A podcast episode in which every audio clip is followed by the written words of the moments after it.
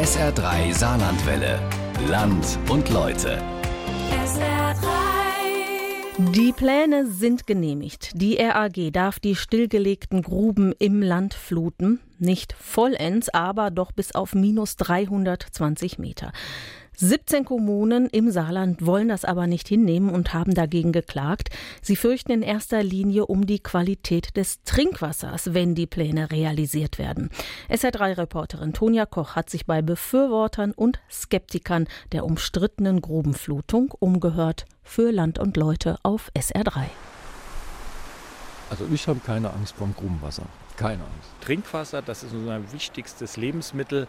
Da muss man auf Nummer sicher gehen. Die Pumpen müssen weiterlaufen. Wir wissen, dass das, was wir hier machen, gut und richtig ist. Ob es gut und richtig ist, das Grubenwasserkonzept des ehemaligen Bergbauunternehmens RAG, das steht definitiv noch nicht fest. Die Kontroverse um die RAG-Pläne, das Grubenwasser bis auf minus 320 Meter unter normal Null ansteigen zu lassen, hat gerade erst begonnen.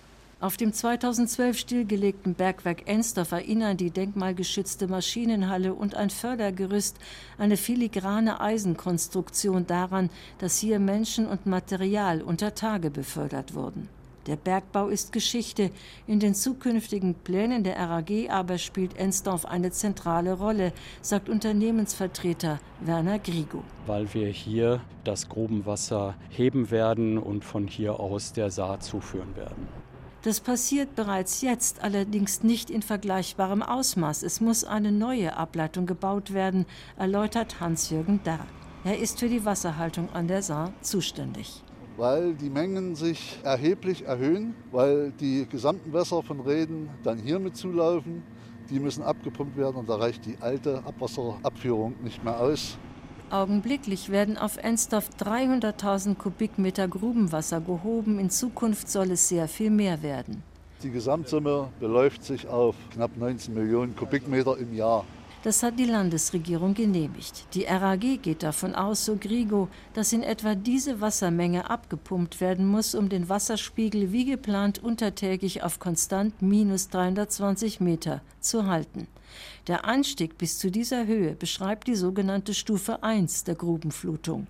Darüber hinausgehende Pläne in Richtung einer Stufe 2 gäbe es aktuell keine, versichert Unternehmensvertreter Werner Grigo. Wir haben keine zweite Stufe beantragt, nur diese erste Stufe auf minus 320 Meter. Da sind wir uns sicher, dass das geht und alles, was möglicherweise danach kommt, ist aktuell nicht auf der Tagesordnung.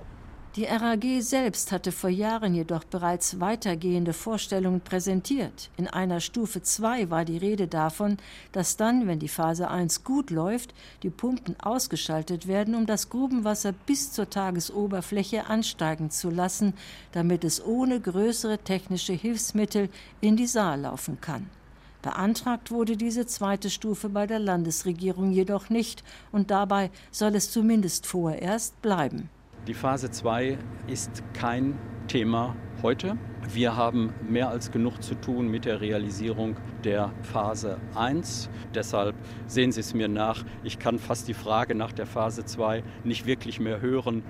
Nach Auffassung der RAG ist es nicht nur wirtschaftlich, sondern auch ökologisch von Vorteil, wenn das Grubenwasser nicht so viele Höhenmeter machen muss, sprich nicht aus 1000 Metern Tiefe hochgepumpt werden muss, sondern aus einer viel geringeren Höhe weil einfach die Belastungen des Grubenwassers geringer sind, sprich das Regenwasser hatte nicht so lange und so viel Kontakt mit den umgebenden Mineralien, das ist das eine. Und zum anderen gibt es, je weiter sie nach oben kommen, auch nicht mehr so viel Kontaktflächen mit ehemaligen offenen Grubenbauen, wo auch Hinterlassenschaften aus dem Bergbau drauf sind, die dann im Grubenwasser sich wiederfinden. Also die Qualität wird einfach besser. Zu den Hinterlassenschaften zählen im Wesentlichen mit PCB angereicherte Hydraulikflüssigkeiten, die bis in die 1980er Jahre hinein unter Tage verwendet wurden. Da hat man Sorgen, dass die ins Grubenwasser reinkommen. Jetzt ist es wichtig zu wissen, diese PCBs sind nicht wasserlöslich, sondern die haften sich an Feststoffen an. Und das heißt, das Zeug bleibt unter Tage und wird nicht mit dem Grubenwasser nach über Tage ausgetragen. Die Grubenflutungspläne der RAG müssen überdies europäischen Regeln, das heißt der sogenannten Wasserrahmenrichtlinie, standhalten. Konkret bedeutet das, wer mit Wasser umgeht, darf seinen Zustand nicht verschlechtern. Dem werde das Unternehmen gerecht, verspricht Werner Grigo. Wir verschlechtern die Situation nicht vom Status quo gesehen, sondern wir verbessern sie. Ansonsten wäre uns das System auch nicht genehmigt worden. Und da, wo wir Grenzwertverletzungen erzeugen würden, sind wir gezwungen aufzubereiten. Und dazu werden wir eben auch hier auf Ensdorf eine Aufbereitungsanlage bauen, um einen Stoff rauszuholen, Eisen, weil wir eben da die diesbezüglichen Grenzwerte in den Gewässern nicht einhalten können. Die Landesregierung, das Unternehmen und auch eine Reihe von Gutachtern gehen davon aus, dass das Trinkwasser in Stufe 1 durch die Grubenflutungen nicht gefährdet wird. Dennoch ist die Skepsis in den Reihen der Bevölkerung, der Kommunen und ihrer Wasserversorger erheblich. Das zeigt auch die jüngste Umfrage des Saarländischen Rundfunks. Gut die Hälfte der Saarländerinnen und Saarländer sind dagegen, dass die Gruben geflutet werden. Fast ein Drittel gibt in der Umfrage an, sich keine Meinung bilden zu können, und Zustimmung signalisierten lediglich 17 Prozent der Bevölkerung. Der Leiter der Gemeindewerke Heusweiler, Thorsten Schramm, nimmt mich mit auf die Hilgenbacher Höhe. Sie liegt oberhalb von Obersaalbach. Hier war ich noch nie. Das hätte mich auch gewundert. So Hochbehälter, die sind immer relativ versteckt. Das ist jetzt ein Erdbehälter, der ist zwar oben auf dem Berg, aber halt unter der Erde. Und wir versorgen mit diesem Hochbehälter Hilgenbacher Höhe zwei Drittel von Heusweiler. Die Tore des Hochbehälters sind mehrfach gesichert. Wir kommen jetzt in unser Allerheiligstes. Deshalb ist es gesichert, weil wir natürlich alle Einträge von außen oder alle negativen Einflüsse entgegenwirken müssen. Wir sind auch alarmgesichert, deshalb habe ich gerade die Alarmanlage ausgemacht. Mach die Tür nochmal zu. Der Behälter auf der Hilgenbacher Höhe hat bereits einen bergbaubedingten Schaden davongetragen. 2010, 2011 waren hier Risse am Hochbehälter Hilgenbacher Höhe, die von der RAG dann auch anerkannt und dann auch entschädigt wurden. Aber es waren Gott sei Dank keine so großen Risse, dass eine Beeinträchtigung vom Wasser in den Wasserkammern war. Aber es waren schon Vorboten, dass was passieren kann. Und wenn es schlimmer wird, ist gar nicht auszudenken. Noch sei das belastete Grubenwasser weit weg von den Trinkwasservorkommen. Trotzdem müsse der beantragte Flutungsprozess ganzheitlich betrachtet werden, vor allem das, was perspektivisch dahinter stecke, argumentiert Schramm. In der ersten Phase sagen viele Gutachter, kann eigentlich nichts passieren, es ist noch weit weg. Mit ein bisschen Hintergrundwissen ist das auch plausibel, aber das ist ja nur der erste Schritt.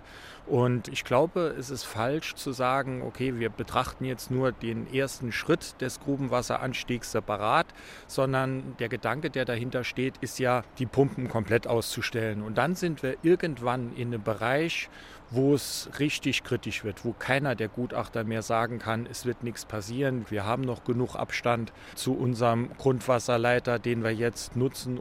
Deshalb haben die Gemeindewerke Heusweiler und andere Wasserversorger, die ihre Brunnen im zukünftigen Grubenflutungsgebiet haben, Klage gegen die RAG-Pläne eingereicht. Sie wollen bereits jetzt auf ihre Belange aufmerksam machen und gehen sozusagen juristisch auf Nummer sicher. Natürlich im Bereich Trinkwasser, das ist unser wichtigstes Lebensmittel, da muss man auf Nummer sicher gehen. Die Wasserversorger hätten gute Gründe, auf der Hut zu sein, sagt auch Ralf Levaché, der Leiter der Stadtwerke Saarlouis. Das Problem, was wir sehen, ist eigentlich, dass wir jetzt unsere Rechte geltend machen müssen und dass wir jetzt rechtssicher einen Beschluss brauchen, der ausschließt, dass es jemals zu dieser zweiten Anstaustufe kommt. Levaché möchte auch eine inhaltliche Diskussion anstoßen. Er hält es für wenig sinnvoll, jährlich rund 19 Millionen Kubikmeter Grubenwasser ungenutzt in die Saar laufen zu lassen. Immerhin entspreche das der zehnfachen Wassermenge, die Saarlouier Bürgerinnen und Bürgern jährlich zur Verfügung gestellt werde. Man sollte sich hier vielmehr mal Gedanken darüber machen, dass man dieses Wasser für Brauchwassernutzung zur Verfügung stellt. Warum sollte man das tun? Naja, zum einen, wir sind im Saarland zwar im Moment noch sehr gut aufgestellt, was unsere Trinkwasservorkommen angeht, aber wenn die Sommer wieder heißer werden, besteht auch latent die Gefahr, dass wir Trinkwassermangel bekommen. deswegen wäre mein Ansatz zu sagen, lass uns drüber nachdenken, das Grubenwasser so weit aufzubereiten, dass wir es als Brauchwasser an die Industrie abgeben können, dieses Konzept einmal sauber ausarbeiten zu lassen und dann zu schauen, wie praktikabel ist es. Es ist nach meinem Dafürhalten a nachhaltig und b zukunftsweisend. Gerade vor dem Hintergrund, dass das Land große Pläne hat und eine Batteriefabrik auf dem Linzlerfeld bei Überherren ansiedeln möchte, müsste dieser Ansatz doch verfolgt werden, findet Levaché. Selbstverständlich, wenn ich mir angucke, dass ein Großteil der Kritik an Eswold, die die Bürgerinitiativen in Überherrn äußern, die Förderung von Trinkwasser aus einem Trinkwasserschutzgebiet ist, würde ich sagen, es würde an der Stelle erheblich zur Entspannung beitragen, zu sagen, pass auf, den Trinkwasserleiter lassen wir in Ruhe. Wir holen aufbereitetes Grubenwasser für die Batteriefabrik und in dem Moment sind natürlich Ressourcen für den Menschen geschützt. Im zweiten Stock des Nalbacher Rathauses hat Bürgermeister Peter Lehnert sein Büro. Peter Lehnert gehört zu den Bergbaugegnern der ersten Stunde. Als sich zu Beginn der 2000er Jahre die bergbaubedingten Beben unterschiedlicher Stärke und auch unterschiedlicher Zerstörungskraft im Saarland häuften, formierte sich Widerstand.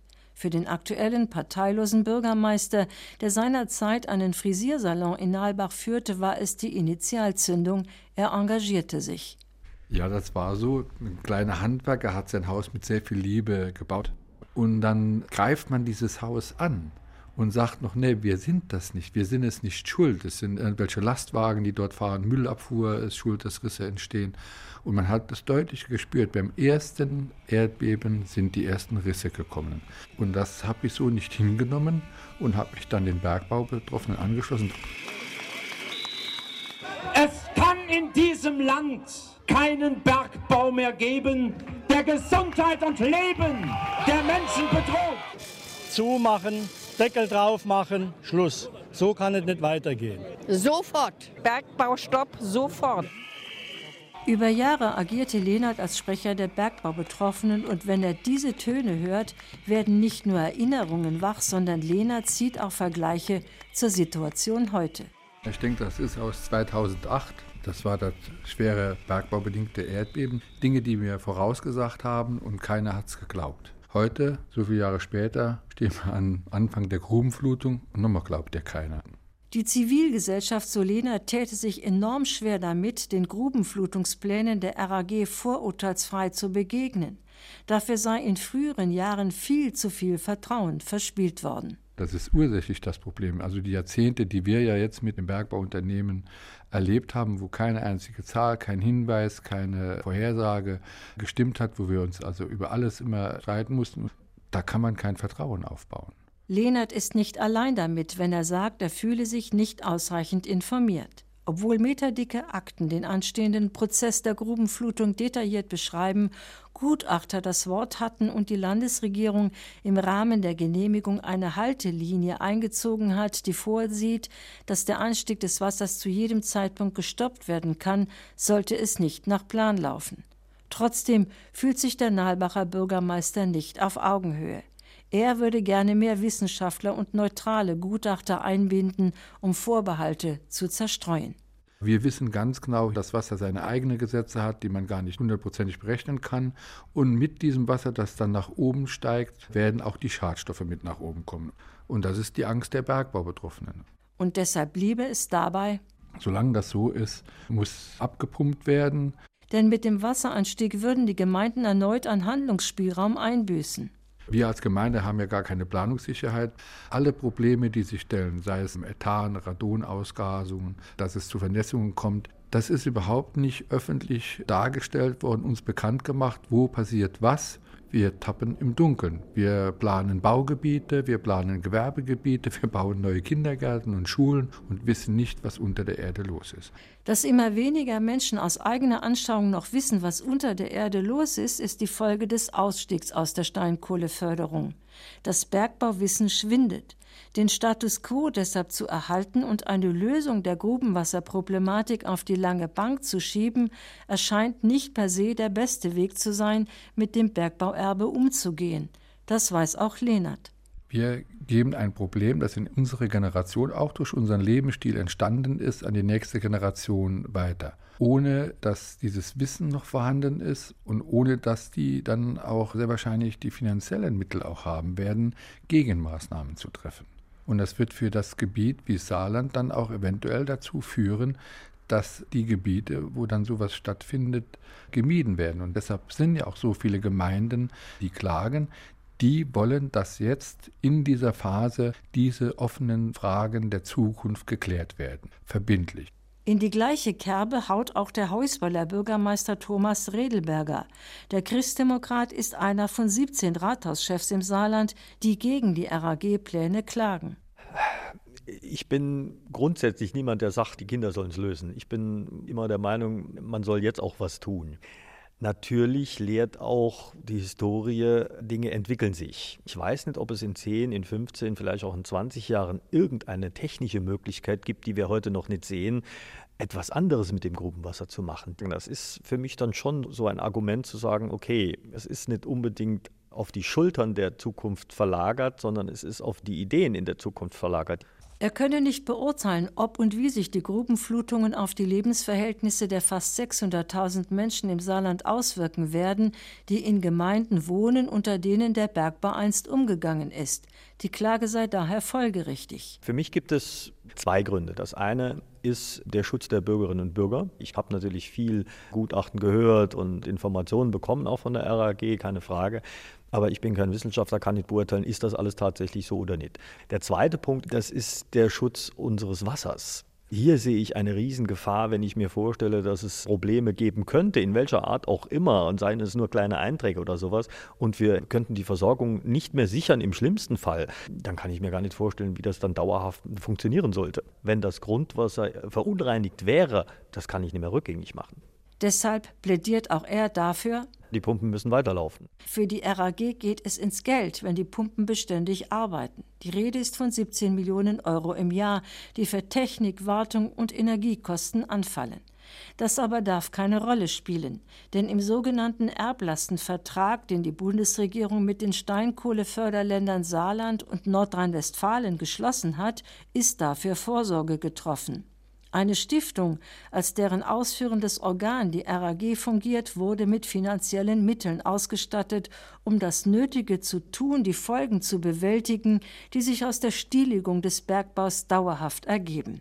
Darauf weist der Ortsvorsteher des Heusweiler Ortsteils Obersaalbach hin. Kilian Neckel ist ein ehemaliger Bergmann und er sieht keinen Grund dafür, die Pumpen abzustellen die sollten auch immer laufen in meinen Augen. Die haben Gelder bekommen, haben Gelder in Rücklage, die RAG, für diese Zeit nach dem Bergbau und dann soll man das noch so tun. Die Frage, die es im Zusammenhang mit der Grubenflutung zu klären gilt, darf also nur lauten, lässt sich der ökologische Zustand der ehemaligen Bergbaugebiete verbessern und wirkt sich dies positiv auf die dort lebenden Menschen aus? Ja sagen dazu RAG und Landesregierung und führen positive Effekte ins Feld. Beispielsweise würden Schadstoffe wie PCB und Asbest, das zeitweilig unter Tage gelagert wurde, unten bleiben, wenn das steigende Grubenwasser diese einschließt. Auf mittlere Sicht würde auch weniger Gas ausströmen, Methan und Radon, wenn die porösen Gesteinsflächen sich mit Wasser vollsaugen. Und schließlich setzen die Behörden darauf, dass das Wasser unter Tage für Stabilität sorgt. Wenn sich Strecken, Kammern und Hohlräume füllen, dann seien zwar auch zukünftig Erschütterungen nicht ausgeschlossen, aber sie würden, so die Hoffnung, weniger heftig ausfallen. Der Heusweiler Bürgermeister Thomas Redelberger und seine Amtskolleginnen und Kollegen kennen diese Argumente, überzeugt davon sind sie nicht. Es sind für mich viel zu viele Fragezeichen darin. Keiner ist Hellseher, keiner kann sagen, dass sich das tatsächlich so entwickelt. Kilian Neckel, der amtierende, und Reinhold Klein, der ehemalige Ortsvorsteher der kleinen Gemeinde Obersaalbach, stoßen ganz leise die Tür auf zur Kirche Maria Königin. Der quadratische Klinkerbau ist etwas Besonderes, ein postmodernes Kleinod, das sich so gar nicht in seine Umgebung in der Mitte des Dorfes einfügt. Ob der trotzig wirkende Solitär den Obersaalbachern auch gefällt? das, ja, das ist eine spezielle Frage. Ich kann mich noch erinnern an die Zeilen, die die Zeitungen schrieben, als die Kirche eröffnet wurde, wo Bürger mit dem Fahrrad hier durchgefahren sind und sich beschwert haben, lauthals, wie man sowas überhaupt bauen kann. Und ich finde diese Kirche sehr schön, von außen wie von innen. Der 1998 eingeweihte Neubau kann eine Geschichte erzählen von bergbaulicher Zerstörung einerseits und vom Wiederaufbau andererseits. Das alte Gotteshaus fiel in den 1980er Jahren dem Bergbau zum Opfer, erinnert sich Reinhold Klein. Das war schon schlimm. Die Kirche haben also die Obersalberer Bürgerinnen und Bürger selbst gebaut und hatten kein Geld von Trier bekommen. Und sie war nicht mehr zu retten. Sie war so beschädigt. Das war ja damals die tektonische Störung, die genau unter der Kirche durchlief und sie konnte nicht gehalten werden. Sich gegen das Schicksal zu stemmen, das hätte in der aktiven Zeit des Bergbaus keine Aussicht auf Erfolg gehabt, glaubt der heute 78-Jährige. Ja, was sollte man hadern? In den 70er Jahren fing das ja an mit dem Bergbau und 79 kamen die ersten Schäden und wir mussten das ja hinnehmen, wir konnten es nicht ändern. Wir konnten nur versuchen, dass die Schäden entsprechend behoben werden. Das Bergrecht sowie die politische Grundhaltung, dass der Steinkohlenbergbau wegen einer energetischen Versorgung Deutschlands unerlässlich ist, sicherte den Handlungsspielraum der bergbautreibenden Unternehmen von Saarberg und später der DSK der Deutschen Steinkohle AG. Im Grundsatz bedeutete das für die vom Bergbau Betroffenen, verursacht der Bergbau Schäden, sei es an der Infrastruktur, etwa an Straßen und Bahngleisen oder an öffentlichen Gebäuden und privaten Häusern, dann sind diese hinzunehmen, aber auszugleichen. Lange Zeit wurde gemäß dieser Formel vorgegangen. Aber nicht immer verliefen die Entschädigungsverhandlungen reibungslos, sagt Klein. Ja, das war unterschiedlich. Da muss man schon dafür kämpfen, das ist klar. Noch brächten die Leute im Ort die Erinnerungen von damals nicht mit der Situation heute, den potenziellen Grubenflutungen zusammen, berichtet Ortsvorsteher Kilian Neckel. Im Moment kann ich sagen, dass mich noch keiner darauf angesprochen hat, bewusst darauf angesprochen hat. Viele Zeugnisse seiner 260-jährigen Bergbaugeschichte sind im Saarland nicht geblieben. Die Halden, aufgetürmt mit Gestein von Untertage, zählen dazu. Manche lassen sich besteigen wie die Halde Dühamel. Auf ihr wurde Kunst geschaffen, weithin sichtbar das Saint-Polygon. Eine begehbare Skulptur geformt aus Stahl. Ein wenig Kondition ist nötig, um aufzusteigen. Bis ganz oben sind es 132 und einmal 133 Stufen. Insgesamt 265 Stufen. Hans-Jürgen Becker steht dem Förderverein Bergbauerbe Saar vor. Der Verein hat die architektonisch preisgekrönte Aussichtsplattform ins Werk gesetzt. Kleine Plaketten an den Stufen weisen darauf hin. Zur Finanzierung des Saarpolygons haben wir jede Stufe für 1000 Euro verkauft. Also hatten wir zur Finanzierung 265.000 Euro. Becker war 37 Jahre lang auf dem Bergwerk Ensdorf beschäftigt. Das Glück hatte nicht jeder. Jahrelang hat er als Betriebsratsvorsitzender des letzten aktiven saarländischen Bergwerks für den Erhalt der Arbeitsplätze gekämpft. Auf der anderen Seite standen die, die vom Bergbau betroffen waren, die hatten Angst um ihr Hab und Gut.